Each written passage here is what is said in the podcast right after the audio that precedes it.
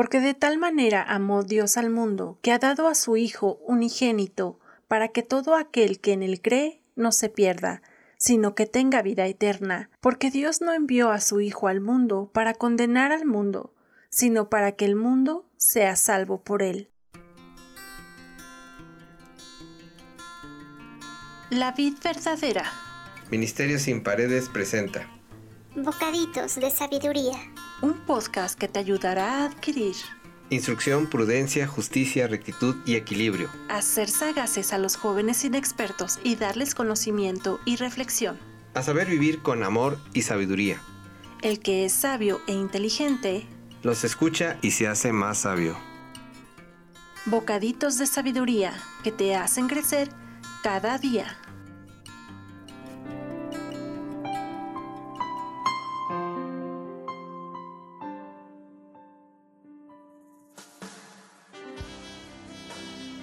Muy buen día, te saluda Dulce Diana desde el hermoso país de México.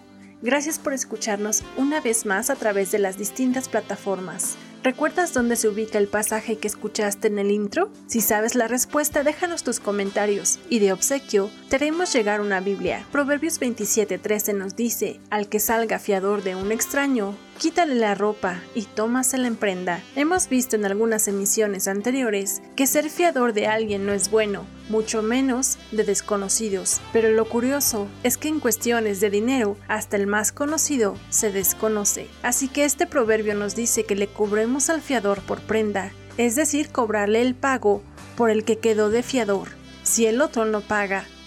14. Saludar al amigo a gritos y de madrugada es para él lo mismo que insultarlo.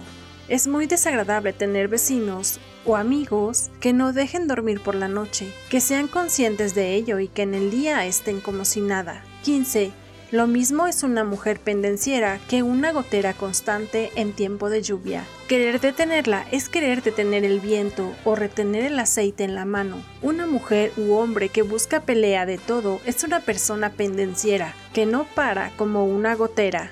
Siempre quiere que las cosas sean a su modo y de alguna manera vive insatisfecha con todo. Esto es totalmente desgastante para las personas a su alrededor y tarde o temprano terminará quedándose solo o sola si es que no hay un cambio de actitud. 17. El hierro se afila con hierro y el hombre con otro hombre. La Biblia ofrece buenos consejos sobre qué buscar y qué evitar al elegir nuestras amistades. Un principio bien conocido aparece en el libro de los Proverbios. El hierro con hierro se aguza y el hombre con su prójimo se afina. Cuando se frota una pieza de hierro contra otra, le da forma y la afila.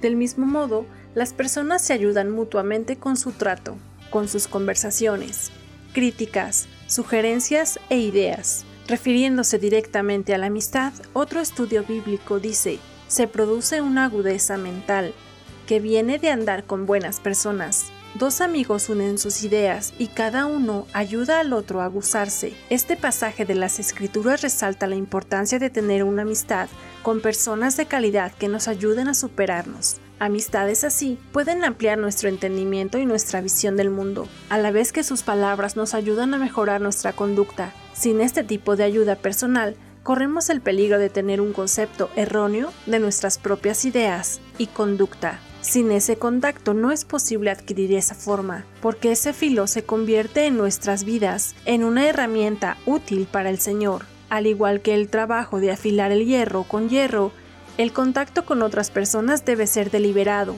sostenido y esforzado. No son los encuentros fugaces y ocasionales los que producirán oportunidades de crecimiento, pero es importante que permitamos que sea dentro de un marco de amor y compromiso a la exhortación, la corrección, la reprensión, la instrucción y la enseñanza. Esto genera un total desafío para el hombre y para la mujer, pues se debe de considerar la diferencia de pensamientos y siempre tomar en cuenta como parámetro la moral y el bienestar social.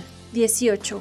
El que cuida de la higuera come higos, el que cuida de su amo recibe honores. Este es un proverbio que nos habla de comer el fruto del esfuerzo o del trabajo como por ejemplo si tú das alguna clase de servicio, debes de dar buen trato a todas las personas. Eso es cuidar de la higuera. pues uno nunca sabe si alguien de ellos nos recomendará o nos podrá ayudar cuando menos lo esperamos. Esto sería comer de los higos. Oremos.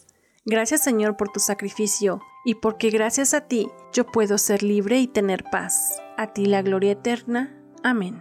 Esto fue todo por hoy. Nos vemos pronto en el próximo bocadito. De tal manera me amó que su vida no escatimó.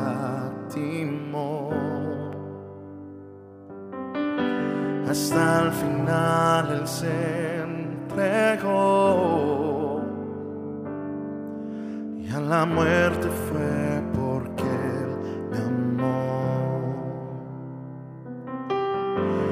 tal manera me amó y no hay forma en que podré pagar el precio de su grande amor. Pero toda mi alma quiero dar por su